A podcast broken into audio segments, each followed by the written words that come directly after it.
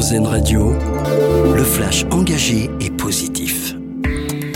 Bonjour à tous, c'est d'abord c'est enfin le grand départ après 9 jours de retard. La Transat Jacques Vabre reprend dans son intégralité aujourd'hui.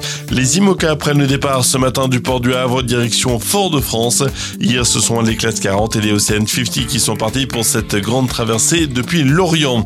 La lutte contre le harcèlement scolaire, cheval de bataille du gouvernement. Hier Gabriel Attal a annoncé sur Brut qu'il travaillait à la mise en place d'une plateforme dédiée aux parents. Elle sera opérationnelle dès le mois de janvier. Le ministre de l'Éducation est d'ailleurs attendu dans un lycée parisien ce matin pour sensibiliser les élèves à ce fléau. Le gouvernement qui annonce également des sanctions renforcées pour lutter contre la pollution lumineuse et désormais il n'est plus nécessaire de lancer une procédure en justice contre les entreprises qui ne respectent pas cette obligation d'éteindre les enseignes la nuit en ville, mais une contravention dressée par les agents municipaux suffit.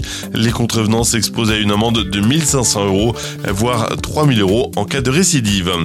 Ça n'était plus arrivé depuis 1996. La relève de la garde républicaine devant l'Elysée est de nouveau ouverte au public aujourd'hui. C'est tous les premiers mardis de chaque mois désormais. Une trentaine de militaires vont défiler le long de l'avenue de Marigny et de la rue de l'Elysée avant de se croiser devant la grille d'honneur du palais présidentiel.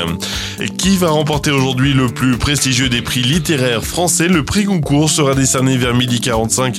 Les quatre finalistes sont Jean-Baptiste Andrea, Gaspard Koenig, Eric Reinhardt et Neige Sino cette dernière qui a remporté hier, on le rappelle, le prix Femina euh, pour son livre Triste Tigre.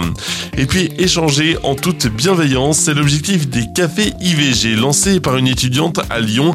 C'est notre dossier solution. Il s'agit d'un lieu associatif pour permettre à tous ceux et celles qui le souhaitent d'échanger autour de ce sujet de société. Les cafés IVG ont pour objectif surtout de proposer un espace de partage de son expérience ou de ses interrogations librement.